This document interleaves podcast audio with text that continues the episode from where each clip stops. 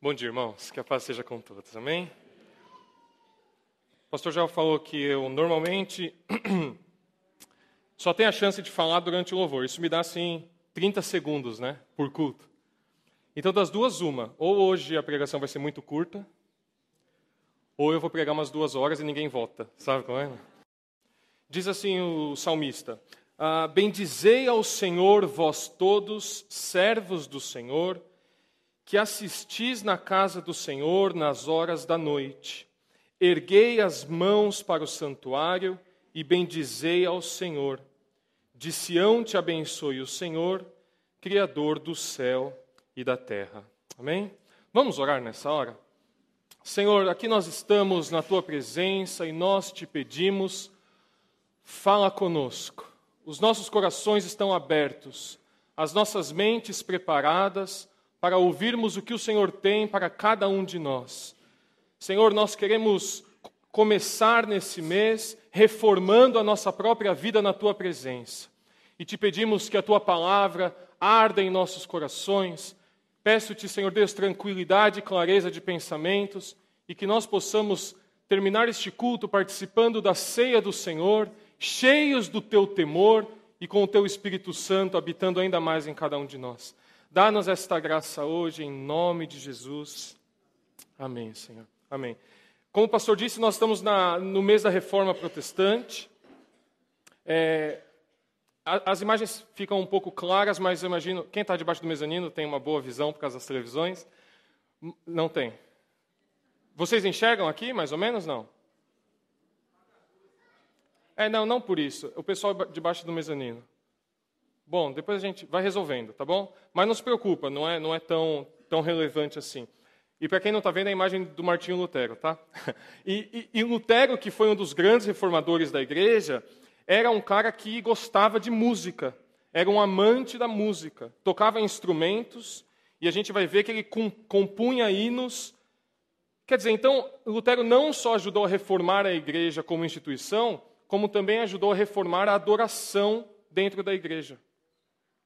Ele foi responsável por mudanças gigantescas do modo como a música acontecia dentro da igreja. Você já deve ter ouvido falar de canto gregoriano. Alguém já ouviu falar desse termo não? São aqueles padres. Melhorou assim não? Tá, quem pegar no sono eu, eu aponto, viu, irmãos? Cantos gregorianos são aqueles padres reunidos sem nenhum instrumento, cantando aquelas melodias do tipo.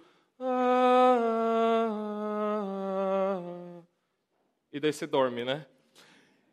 Essa era a música que acontecia na igreja antes da reforma protestante. Quer dizer, assim como a Bíblia Sagrada estava restrita aos, aos conhecedores e aos padres e aos sacerdotes, a música cristã não era acessível ao povo evangélico, ao povo cristão da época. Quer dizer, então ela, ela era restrita aos padres que cantavam nesse coro, ela era cantada em latim então vamos pensar na época de Lutero, que era na Alemanha, falava alemão, ia para o culto e as pessoas cantavam em latim. É como se você chegasse na nossa igreja e o culto fosse todo em alemão. As, a parte musical toda em alemão. Participação zero da igreja, concordam ou não? Zero mesmo. E era isso o que acontecia. Além disso, essa melodia fazia com que fosse impossível que as pessoas cantassem junto. Então as pessoas iam para o culto iam para a reunião e não conseguiam participar. Lutero logo percebeu isso. E assim que a igreja foi reformada, ele fez mudanças gigantescas na adoração. A começar, acabou o latim. Lutero não, não, não tem sentido a igreja cantar em latim. E o que Lutero faz é começar a cantar em alemão, que era a língua local, como se nós começássemos a cantar em português. Parece óbvio, né, gente? Mas foi isso que aconteceu. Lutero passa então a escrever hinos muito mais acessíveis às pessoas da época. Ele, pensa só, naquela época não se tinha é, hinos projetados ou escritos. Então as pessoas cantavam de cor. Lutero percebeu isso, começou a escrever hinos que continham verdades bíblicas fundamentais para a reforma protestante. Então nós vamos ver durante esse mês todos os pontos da reforma. Todos esses pontos fizeram parte das letras das músicas que ele começou a compor. Porque ele pensou assim: é muito mais fácil as pessoas memorizarem cantando as músicas do que decorando as escrituras. Você já acordou com uma música na cabeça? Do Dr. Jorge? Não. Sabe qual é, não? Já acordou com essa música na cabeça? Hã? É que cada rua tem um, tem um candidato, não é assim? Então, cada rua tem uma música. Lutero sabia disso. As pessoas ficam com música na cabeça. Nós cantamos aqui na igreja uma música que diz assim: Eu creio em Jesus. Conhece essa música? É o credo apostólico da época lá da igreja primitiva, feita em música. Então as pessoas perguntam para mim: Você sabe o credo apostólico de cor? Eu falei: Claro que sei. Eu decorei e tal. Mal sabem que eu decorei a música, sabe como é, não? Então Lutero começou a fazer isso. Pegou as músicas em latim, que eram boas, e traduziu para o alemão também. E ele também introduziu nos cultos os instrumentos musicais. Antigamente não se tinha. Lutero, como era um músico bastante qualificado, começou a trazer instrumentos musicais. Bom, isso significa que nós hoje colhemos os frutos da reforma. O nosso modelo de culto é um culto reformado, que não existia antes de Martinho Lutero ou da reforma protestante. Quer dizer, a gente chega aqui, a gente canta junto, não é verdade? A gente escuta a palavra de Deus e a gente canta de novo e daí a gente vai para casa. A música na igreja, a gente deve, meus irmãos, à reforma protestante. Nós temos a responsabilidade de olharmos para a reforma e olharmos para esse evento histórico, e eu acho incrível que a gente separe um mês inteiro para fazer isso, para que a gente não caia nos mesmos erros que a igreja caiu no passado. A gente sabe que todo ano, por exemplo, no Brasil, tem a semana da ditadura militar. E é engraçado que é como se a gente estivesse comemorando a ditadura. Não, não. É o oposto disso. A gente lembra da ditadura para quê? Para que a gente não cometa o mesmo erro novamente, não é assim? Existem museus sobre o nazismo. E a gente pensa, quem em sã consciência visitaria um museu sobre o nazismo? Mas por que ele está lá? Para que nós não nos esqueçamos do que um dia foi feito. E que a gente não caia novamente no mesmo erro. Falar da reforma protestante na igreja é celebrar a mudança tão necessária que aconteceu. Mas é a chance que a gente tem de reformar de novo, não só a nossa própria vida, como o pastor Joel disse, a igreja evangélica. E eu gostaria de caminhar com você em relação a alguns desses dessas pequenas reformas que a gente poderia desenvolver durante esse mês e quem dera durante toda a nossa vida. Como eu disse, ter a chance de olhar para a reforma é pensar que a gente aprende com o passado para não cometermos os erros do futuro.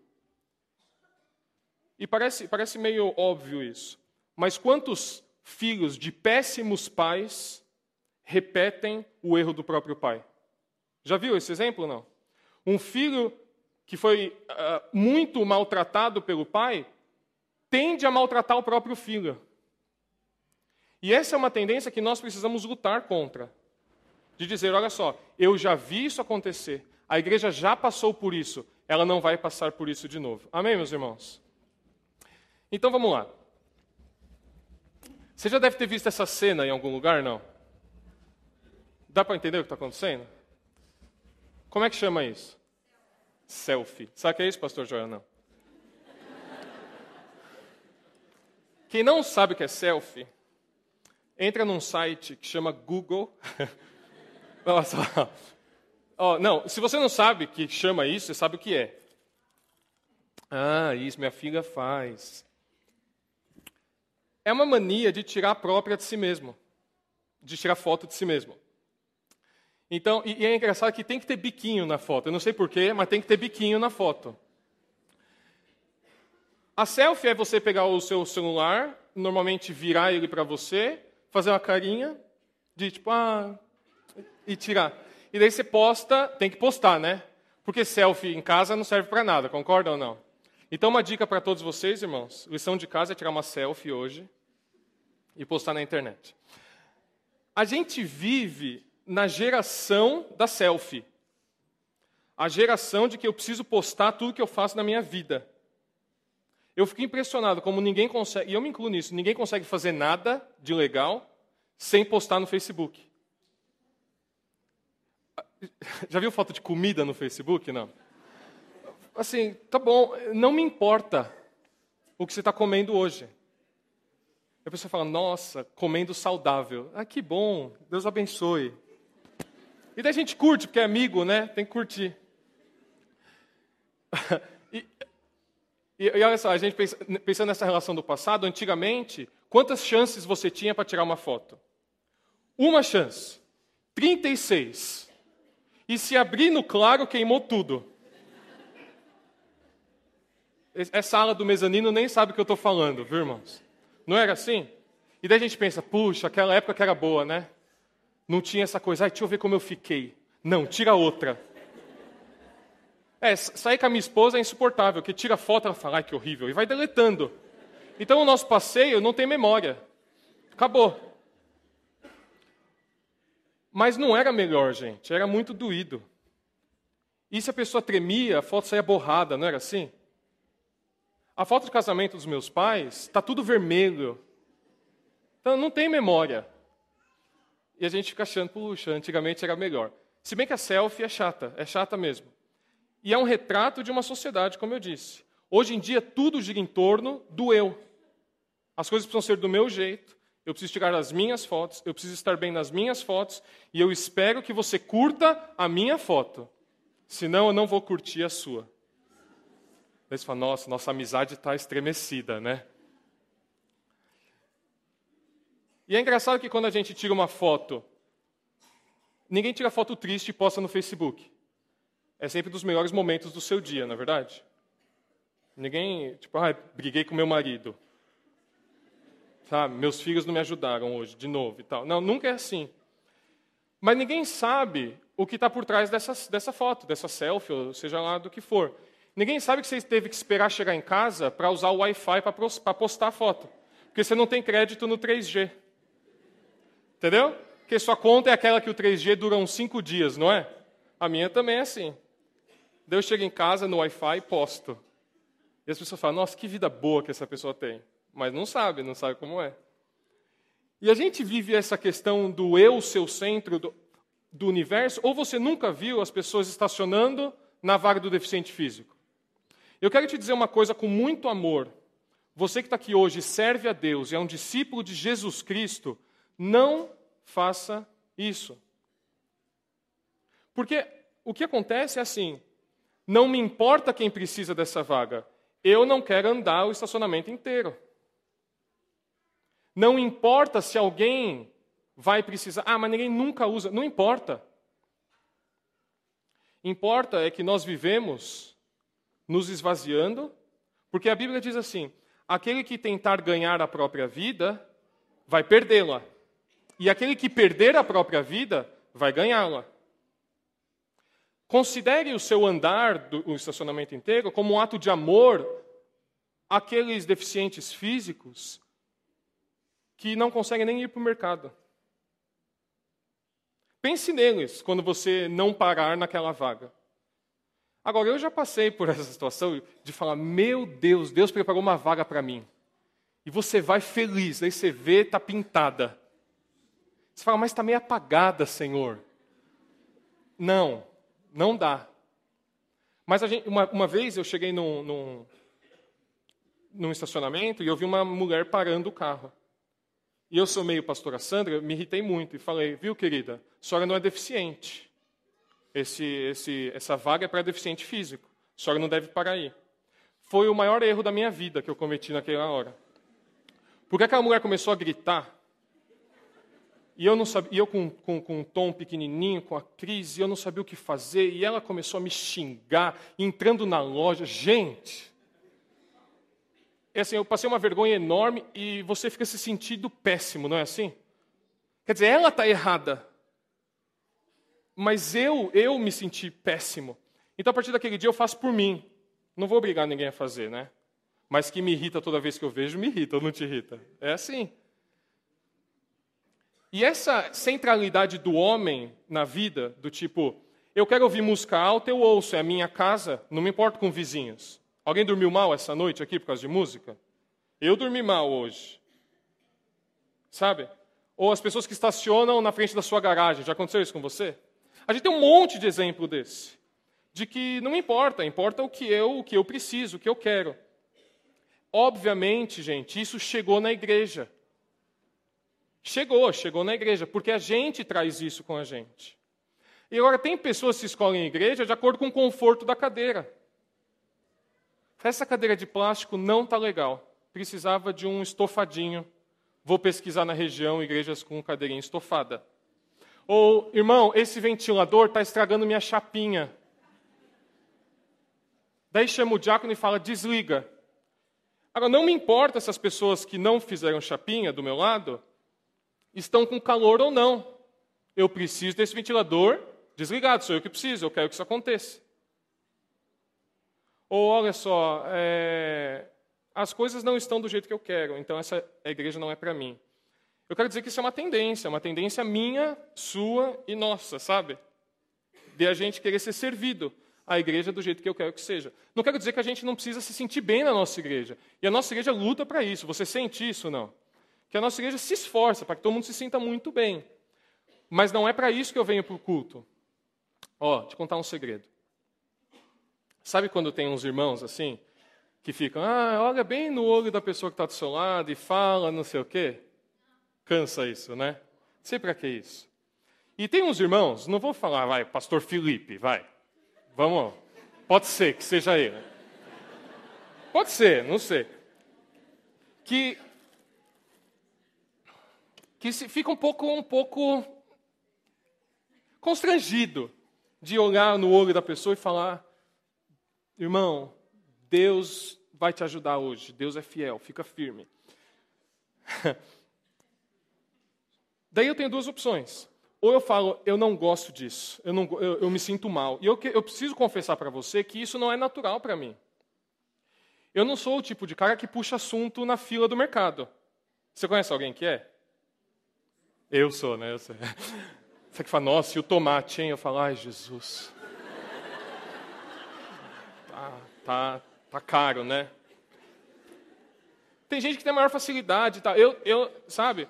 E eu preciso me esforçar. E, e, e quando eu peço para que a igreja faça isso, eu faço isso aqui também. Eu preciso, a gente precisa. Então eu tenho duas opções. Ou eu não faço, eu falo, eu não gosto disso, eu não gosto de jogar no olho do irmão, eu tenho vergonha, ou qualquer coisa do tipo. E eu não faço. Ou assim, eu tenho vergonha, é muito difícil para mim, mas eu sei que essa pessoa precisa ouvir isso hoje. E eu não faço por mim, eu faço por ela. Quando eu viro para a pessoa que está do meu lado e digo assim, irmão, não desista, Deus está com você. Eu não faço isso por mim, eu faço isso por ela. Então, por isso que o pastor Felipe faz. Desafio, sentar do lado dele domingo que vem. E a gente, sabe, olha no olho, diz que ama, abraça. É isso. É claro que a gente precisa ter um ambiente em que você não é obrigado a fazer. Mas, mais uma vez, eu gostaria de encorajá-lo, encorajá-la a parar de pensar em nós mesmos e pensar, talvez essa pessoa precise disso. E eu vou fazer por ela. Dê a mão para a pessoa que está ao seu lado, ore por ela. Você não está fazendo isso por você, você está orando por ela. E você pega na mão dela para dizer: olha só, eu estou aqui, eu vou orar por você. Amém, queridos? Naturalmente, isso essa centralidade do homem reflete na letra das nossas músicas. Porque quem compõe música é gente como eu e você. E quando os caras uh, vão escrever músicas evangélicas, passa pelo filtro pessoal de cada um deles. Agora, a gente precisa, eu queria dizer isso para vocês, a gente precisa reformar a letra das músicas da igreja evangélica. Nós precisamos de uma reforma na letra das músicas evangélicas. E eu quero te mostrar um exemplo de como a gente corre um risco muito rápido de colocar o homem como centro do universo, inclusive das músicas. Quer dizer, então a gente se reúne como igreja e a gente canta uma música para nós mesmos. Então a gente faz um culto para a gente, acaba o culto e a gente vai embora. E a gente vai perceber como esse não é, não é o nosso objetivo. Eu vou mostrar a letra de uma música e, e talvez você goste dela. E eu quero te dizer, não abra mão dela. Eu não sei quem canta, quer dizer, eu sei o nome da pessoa que canta, eu não conheço a obra da pessoa, eu não sei quem escreveu a música. Então eu quero que a gente faça aqui uma separação muito clara do que é a letra que a pessoa escreveu e do que é a pessoa. Tudo bem, irmãos? Porque às vezes a gente fala, puxa, mas eu adoro essa cantora. A pregação acabou para mim. É igual quando a pessoa fala mal do meu filho, por exemplo. Fala, o quê? Meu filho, ele é perfeito. Meu filho, minha vida. Sabe, tem gente que é assim, né? Meu filho, minha vida. Você falou mal dele, acabou. Você morreu para mim. Não, não, não é isso. É só o, sabe, seu filho, tadinho, chutou minha filha.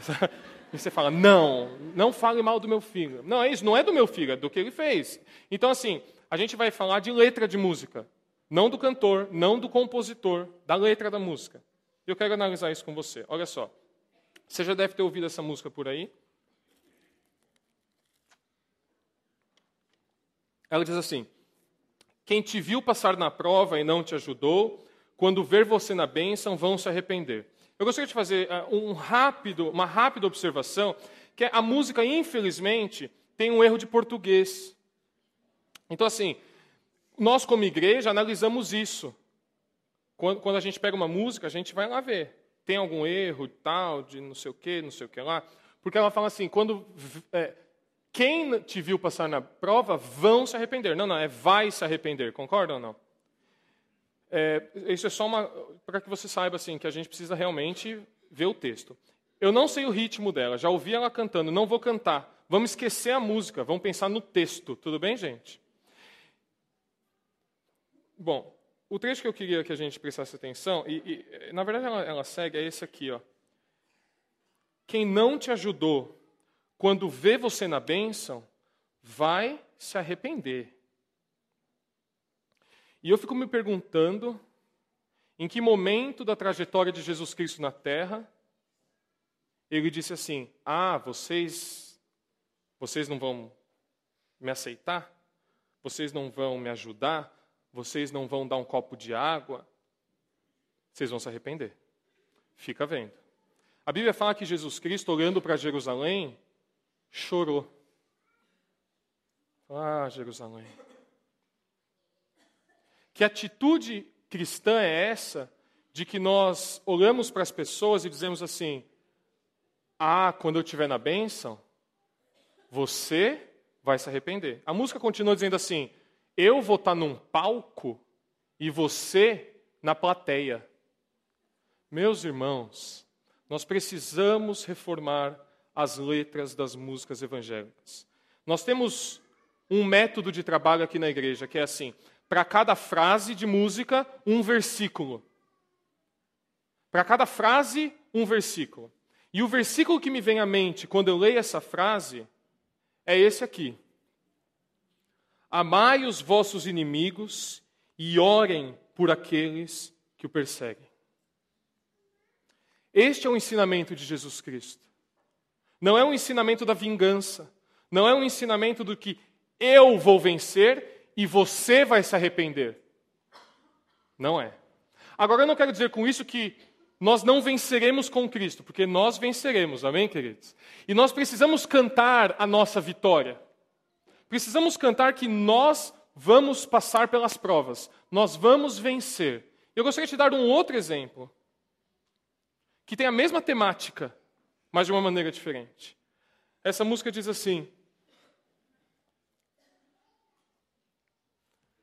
Ressurgiu e a morte venceu, o nosso Deus é poderoso. Em seu nome nós vamos vencer. O nosso Deus é poderoso. Por que eu cantaria a minha vitória para outra pessoa? Se a minha luta não é contra a carne ou sangue, mas contra Satanás. Eu escolho cantar acerca do poder do meu Deus e não da fraqueza das pessoas que estão ao meu redor. E o versículo, como eu disse, para cada frase, um versículo. Um versículo que vem à nossa mente é quando nós pensamos em seu nome, nós vamos vencer. O nosso Deus é poderoso. Mas em todas essas coisas somos mais do que vencedores por aquele que nos amou. Esta é a lição da reforma protestante, meus irmãos. Que nós cantemos o que a Bíblia Sagrada diz. Um grande risco que a gente corre é a gente começar a escrever músicas acerca de nós mesmos. Do tipo, eu vou fazer, eu vou vencer, eu consigo, eu, eu, eu, eu. Ao invés de dizermos, Deus está comigo, Deus é poderoso, Deus vai me ajudar, no nome de Jesus Cristo, eu vou vencer. Dá para notar essa diferença? E a reforma nos ensinou que somente as Escrituras, somente as Escrituras devem ser cantadas na igreja. Você sabe que Calvino era bastante extremista, um dos reformadores, João Calvino, e ele cantava só os versículos. Literalmente. Lutero não. Lutero escolheu pegar o texto bíblico e escrever poesia com ele. É o que nós fazemos hoje, certo? E eu espero que para cada música que a gente cante na nossa igreja, você consiga achar um versículo. E se você achar um versículo que contradiz o que nós estamos cantando, você precisa nos avisar. Isso muda muita coisa, não é verdade, meus irmãos? Não só nas músicas a centralidade do homem chegou na igreja, como ela também chegou no papel desenvolvido pelos membros, pelos pastores, pelo ministério, por tudo. Vê-se pelo palco. A gente tem um palco alto e a gente tem a igreja baixa. E a gente tem um modelo aqui como se fosse de um teatro, é ou não é? O palco e a plateia. Esse não é um modelo bíblico de igreja. Não quero dizer que é antibíblico, não, não. É um modelo teatral. Quando você vai num show, é isso que você encontra, não é verdade? Você tem a pista e você tem o palco. E eu gostaria de ir com você definindo os papéis do sistema, do modelo teatral de igreja, certo? Olha só. No teatro a gente tem quem? Os espectadores, a plateia. É assim que funciona. Não pense só aqui na igreja, pense na, num teatro. Nós temos os espectadores. E sobre o palco, olha só, nós temos dois personagens. Esses dois caras aqui, esse e aquele, são são quem? Os atores, certo? São os que atuam. Eles estão atuando, estão trabalhando sobre o palco, eles estão trabalhando. Tá vendo aquele cara dentro de uma caixa ali? Ele na verdade está dentro do palco. É como se aqui no palco a gente tivesse nesse buraco uma pessoa. Algum voluntário não? Só só de exemplo, não? Então assim, alguma pessoa aqui dentro cuja função é, é ajudar os atores. Ajudar os atores quando eles esquecem uma fala. Então o cara está atuando, pá, pá, pá, e a, o, esse assistente, o nome dele é assistente, ele diz assim: a mãe, a mãe, pá, pá, pá. Então é um cara que está com o script dentro do palco, acompanhando as cenas, sendo o assistente dos atores. Está claro isso não? É assim que funciona o teatro. Então, olha só. No plano maior, nós temos os atores onde? No palco, sobre o palco. Nós temos os espectadores lá na poltrona e nós temos o assistente ali perto do palco, fora da atenção geral. Irmãos, hoje a igreja evangélica funciona dessa maneira. Os atores Quer dizer, quem, quem, os que estão atuando é o ministério de adoração da igreja. Que estão onde? Sobre o palco. Com as luzes, holofotes, tudo sobre eles. Com os instrumentos, com os microfones. São os atores. Quem são os espectadores do culto? A igreja, a congregação, os irmãos sentados na plateia. E quem é o assistente?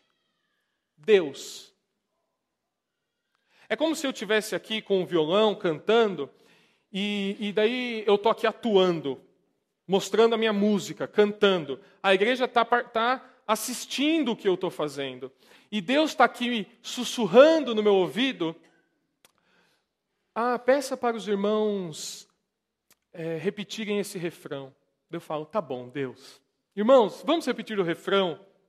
Da igreja assistindo, fala, tá bom, nós vamos repetir o refrão.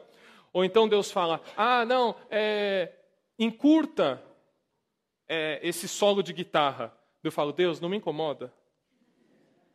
Tá? Que o menino ensaiou, tadinha. E está muito bonito esse solo. Não, mas a igreja não está afim. Deus, assistente, eu estou atuando aqui, deixa eu fazer, deixa eu, deixa eu conduzir. E a igreja assistindo toda essa performance, toda essa apresentação. Esse é o modelo recorrente na igreja evangélica atual. O ministério de louvor se apresenta, a igreja assiste e Deus ajuda. E eu gostaria de propor nessa manhã que a gente visse isso de uma maneira completamente diferente. Eu gostaria de pedir que a gente entendesse que a igreja é quem atua no culto a Deus. A igreja tem o controle da adoração. Você já deve ter participado de um culto. E um exemplo bom para isso é aquela música: Dos montes correm para o mar, teus rios de amor por mim, eu abrirei meu coração para andar, andar. Conhece, né? E chega uma parte que a gente fala assim: Me alegro por te pertencer, levantarei, teu amor me alcança e me faz louvar-te. E normalmente a gente tem um, um momento de reflexão, só os instrumentos, ninguém canta, e a gente volta do início. 80% das vezes, e me faz louvar-te. Todo mundo aqui para e a igreja, cantarei teu amor. E eu falo, para, gente. Não foi assim que a gente ensaiou. Não estava no, no programa. É assim que a gente faz? Não. Não, o que a gente deve fazer, porque quem está atuando é a igreja, é cantarei teu o que, o que a igreja quiser. O que a igreja quiser fazer. Se a igreja quer orar no meio de uma música, a igreja ora. Se a igreja quer não aplaudir ao final de uma música, a igreja não aplaude. Se quiser aplaudir no meio da música, a igreja aplaude. Quer cantar, canta. Não quer, não canta.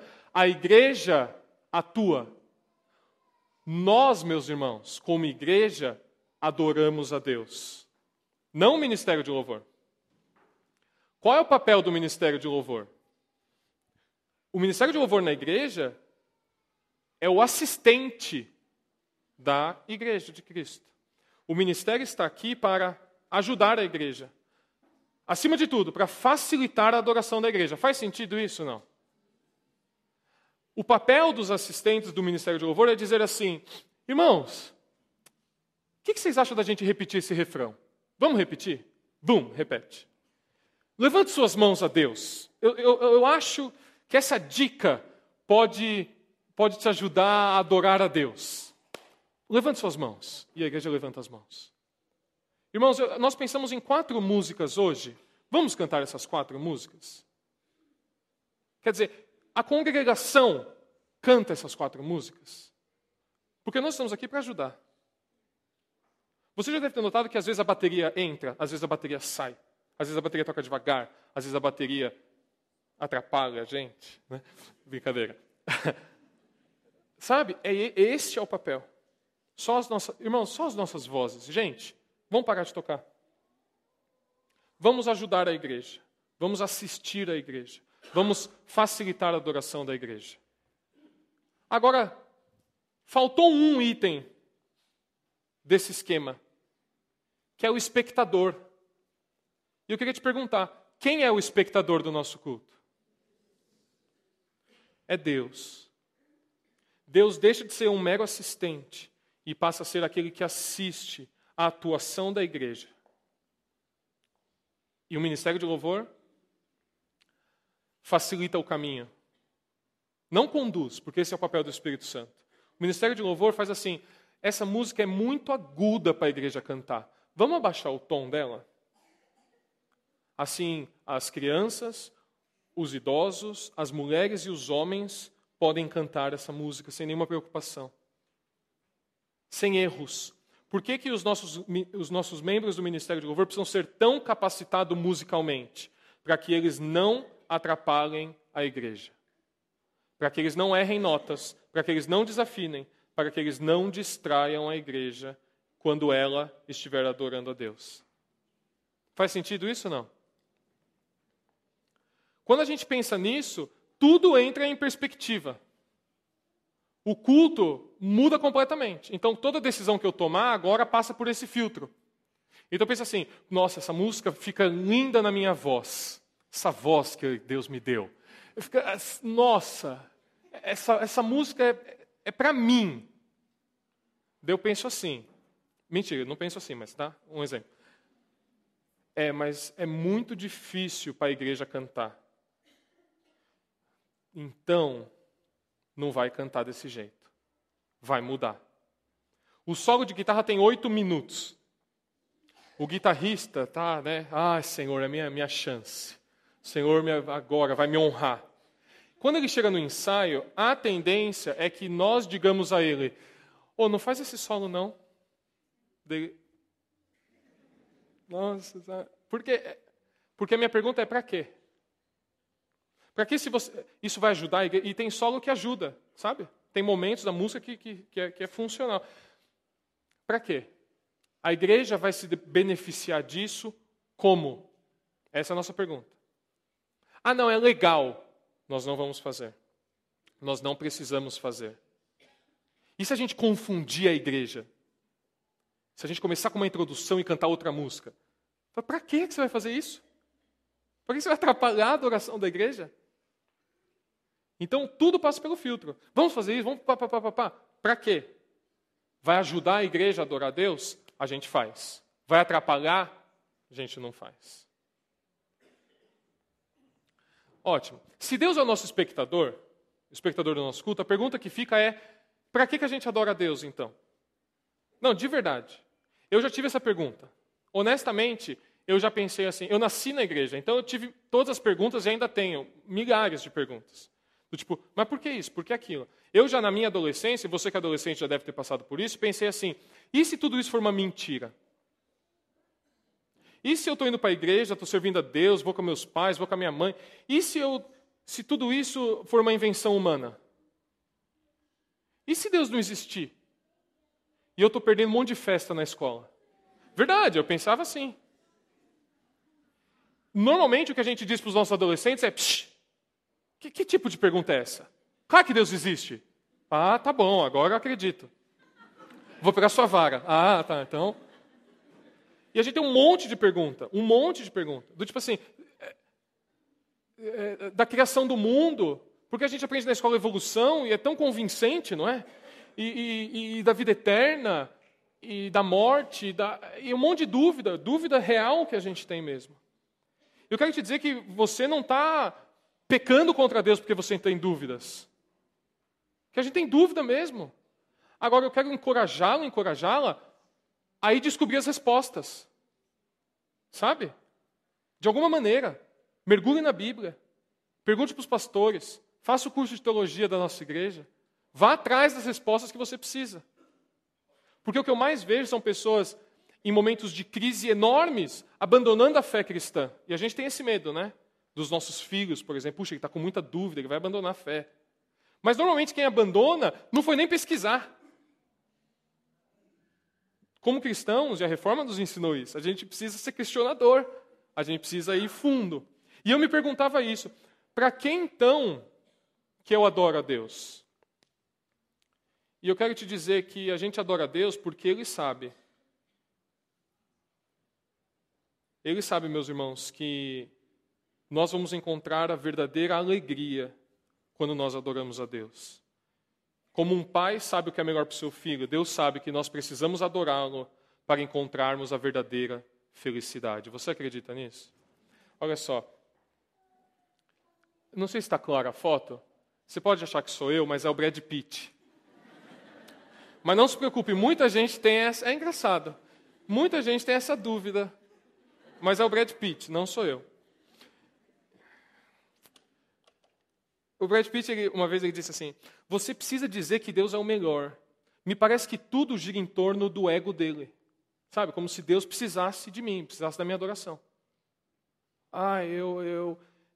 Me adorem, não é assim que a Bíblia fala? Me adorem. Levante as suas mãos no santuário. Bendigam o meu nome. Como se Deus precisasse da minha adoração. Agora, a resposta que a gente precisa dar ao, ao Brad Pitt e a nós mesmos é que Deus não precisa da nossa adoração, nós precisamos adorá-lo. Deus é o mesmo, E ele não muda. Mas nós precisamos adorá-lo para que a gente encontre a nossa felicidade completa e eterna. Eu vou seguir. Olha só o que o salmista diz: Senhor, na tua presença há plenitude de alegria, na tua destra delícias perpetuamente. O salmista sabia que na presença de Deus ele encontraria a verdadeira alegria. Amém, meus irmãos? Olha só, eu quero seguir. A gente fica achando que. Vocês estão com fome? Não? Desculpa, tá? Tem pastel lá embaixo. A gente, a gente acha que, que adorar a Deus é elogiar Deus, é dizer assim: ah, Senhor, tu és, tu és tão maravilhoso, Senhor, tu és incrível. Tu... E fica nessa coisa de ele precisa que eu elogie a ele, eu preciso falar, eu preciso dizer, eu preciso não sei o quê. Só que, na verdade, a gente precisa pensar que tudo o que a gente adora, a gente louva. Tudo que a gente gosta, a gente louva. Essa foto está aí porque é uma comida vegetariana. Algum, algum vegetariano aqui hoje? Não? Sempre vocês, né? Pecando contra Deus. Já ouviu essa assim? Ó, como que você descobre que uma pessoa é vegetariana? É só você esperar que ela vai te falar. O vegetariano não se cabe. Ele não pode ser vegetariano e não contar para ninguém. Entendeu? Você falou, vamos almoçar. Ah, mas eu não como carne. Quem perguntou? Não é verdade? Eu perguntei se você quer almoçar. O que você vai comer, isso é outra história. Mas o vegetariano não se cabe, ele tem que contar. Não é assim? E assim com tudo. Gente que, que, que é fã de, de, de, não sei o quê, de não sei o quê, conta. Fala, ah, é, eu, eu sou assim. Porque a pessoa gosta tanto daquilo que ela fica falando bem daquilo. Ou você já não, ou, sei lá, você já deve ter tido um filho, adolescente ou filha apaixonado. Sabe, viu, gente? É insuportável. Você que é adolescente, não para de falar. Não para de falar. O que foi? Eu vi esse comercial. O que, que tem? Ah, me fez lembrar do dia que. Meu, qualquer coisa, qualquer coisa, não é? Por quê? Porque a pessoa ama tanto que ela fica louvando, que ela fica falando. Eu quero dizer assim: o nosso prazer transborda em adoração. A nossa alegria em Deus transborda em adoração. Nós precisamos adorá-lo. E não só isso, quando a gente gosta muito de uma coisa, a gente quer convencer os outros, não é assim? Quando você gosta muito de uma coisa, você fica, e o cara fala: Meu, tá bom, já entendi, você gosta. Me deixa quieto, me deixa em paz. E um bom exemplo para isso é todo pai que tem moleque. A família da minha esposa é toda corintiana. Que Deus né, tenha misericórdia. E, ele, e, e, o meu filho Tom tem muito mais contato, assim, semanalmente com a família. E, então, irmãos, eu já sabia e falei, Senhor, nessa casa não. E eu sou, e eu sou tão apaixonado pelo meu time do coração que eu digo ao meu filho, Filho, olha só. Gol do São Paulo, às vezes nem é. Gol do São Paulo. E agora, tadinho, ele comemora qualquer gol. Então, às vezes eu. São Paulo está perdendo, ele está comemorando o gol. Só que eu não posso falar nada. Eu falo, é, é verdade, filho. E eu tô, sabe, morrendo de raiva. Mas as pessoas, quando amam alguma coisa, elas convidam as outras. E é ou não é isso que os salmistas fazem? Vinde louvemos ao Senhor. Venham, vamos, vamos adorá-lo. Levantem as suas mãos. Digam que o Senhor é bom. Porque o salmista sabe o quão bom Deus é. E isso dá tanto prazer a ele que ele precisa louvá-lo. Não bastasse adorar a Deus, ele precisa convidar os outros. Então perceba que Deus não precisa da nossa adoração, nós precisamos adorá-lo, porque Ele é maravilhoso. E o nosso prazer transborda em adoração. Eu já estou terminando.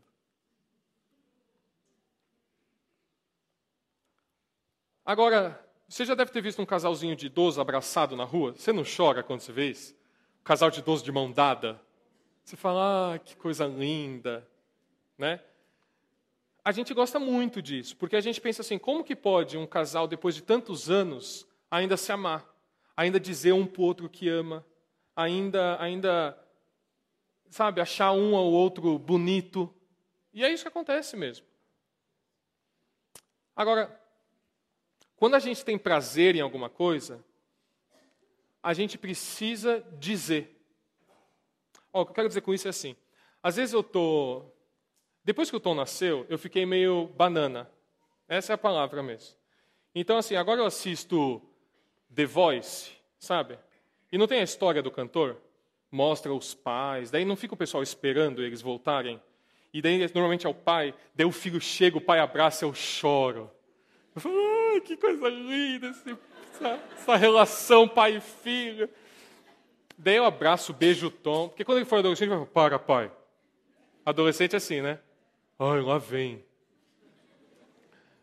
E, e, e daí, às vezes eu estou dirigindo e, e eu estou com a Cris do meu lado, e olho no retrovisor, o Tom está dormindo, que é a melhor parte do dia, né, gente? Ele está lá quietinho. E daí e meu coração vai se enchendo de alegria. E eu vou, e eu, Senhor, como, como pode o Senhor ter me dado isso? Como pode eu viver isso? Que coisa maravilhosa. E eu tenho, eu tenho que virar para ela e falar assim: Meu, vocês são a minha alegria, vocês são sensacionais. Dela falar, ah, já vai começar.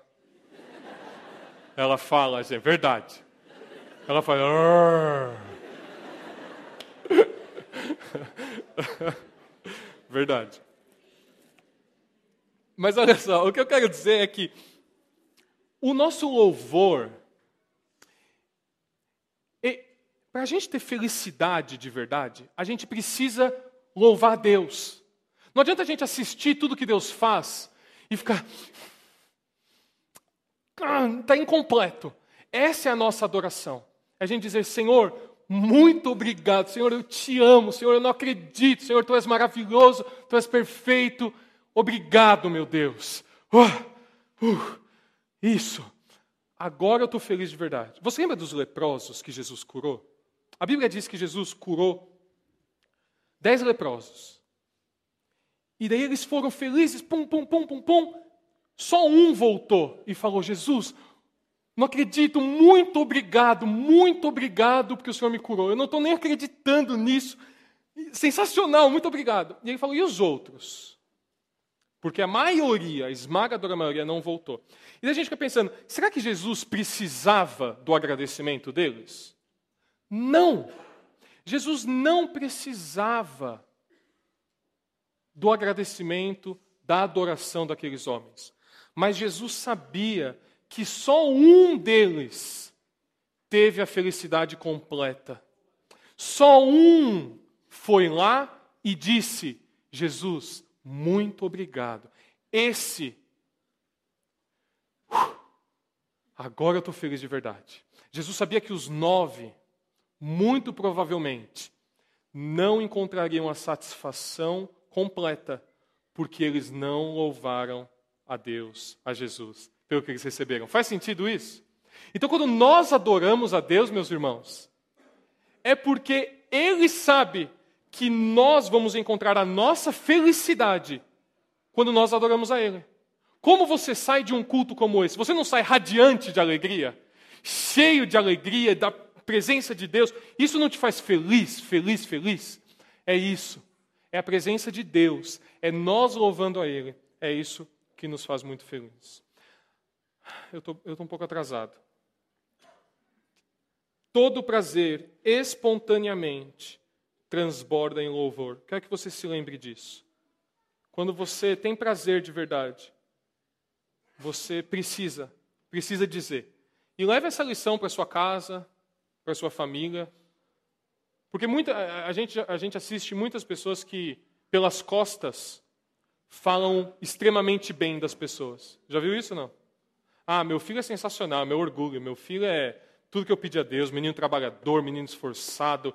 Assim, eu não tenho o que reclamar dele, nunca deu trabalho. Daí a mulher que chega em casa, vai, vai, vai lavar a louça, vai.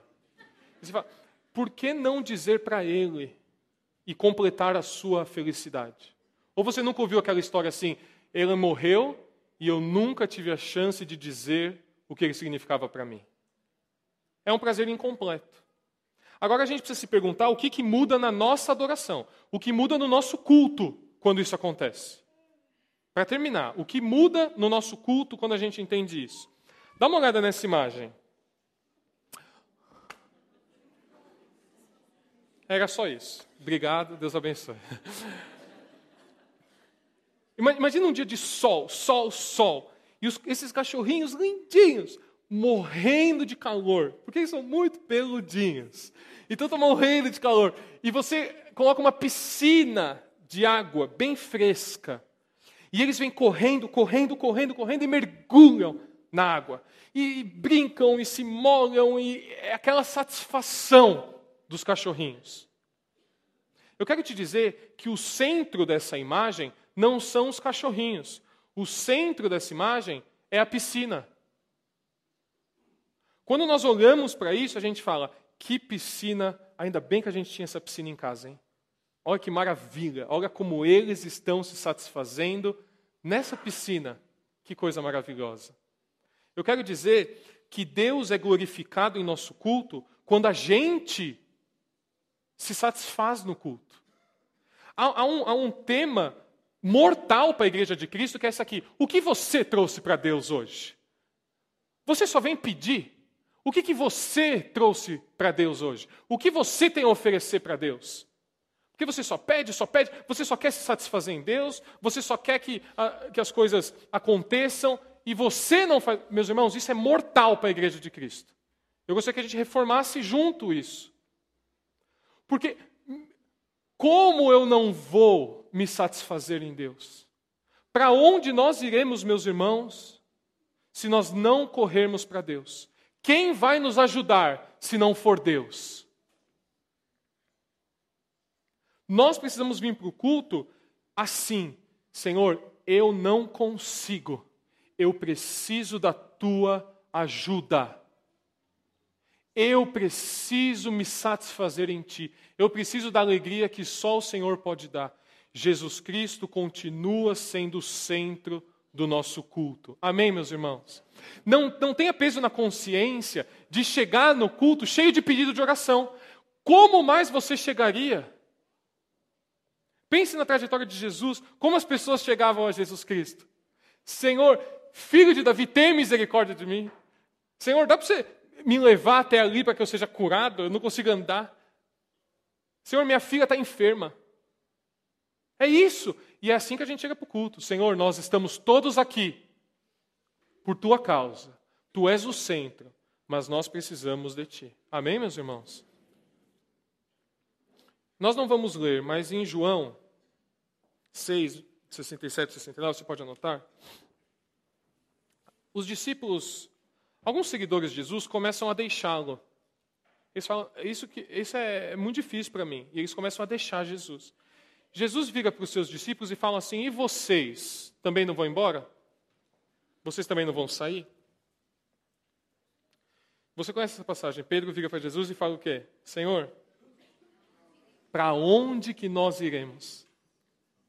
Para onde que a gente pode ir? Se só o Senhor pode nos satisfazer. Para onde a gente vai se só o Senhor tem o que nós precisamos? Olhando para esses cachorrinhos, eu gostaria muito que você pensasse em você. Se você não está morrendo de sede hoje, e se você não precisa beber a água que só Jesus pode dar. Talvez você está nos visitando hoje aqui e você está precisando de Deus.